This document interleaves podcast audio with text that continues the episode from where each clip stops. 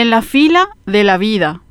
Ayer al fin se amplió el rango de edad para vacunarse contra el COVID-19. Todos los que tienen 55 años cumplidos o por cumplir este año en adelante están habilitados para recibir la primera de las dos dosis de las vacunas AstraZeneca, Sinopharm o Sputnik V disponibles en nuestro país. Desde el viernes de tarde, llenos de esperanza, miles de personas se agolparon a los 200 vacunatorios en diversos puntos del país para asegurar sus lugares y recibir los pinchazos de la vida. No es lo ideal, pero es lo que hay. Aprovechando el feriado del 12 de junio por la paz del Chaco, se habilitaron las inoculaciones a todos los que cumplen con el rango de edad y las mismas continuarán hoy domingo. Desde mañana lunes, las vacunaciones se realizarán por terminación de números de cédula. Lo concreto es que en esa jornada del sábado recibieron sus primeras dosis 23.261 personas en todo el país, 10.137 en Central, 8.183 en Asunción, 1.340 en Itapúa, 1.121 en Caguazú, 1.090 en Cordillera, 1.200 en Alto Paraná y 190 en Canín de Yu. Hay que recordar que el consumo de bebidas alcohólicas no es recomendable a los recién inoculados. En la jornada también hubo incidentes, producto de la impaciencia y las largas horas de espera así como el corte de inoculaciones por el horario. Más allá de lo perfectible que puede ser el sistema de vacunación, no debemos olvidar que los licenciados y las licenciadas en enfermería que aplican las dosis están trabajando en primera línea de batalla salvando vidas y aplicando dosis de esperanza.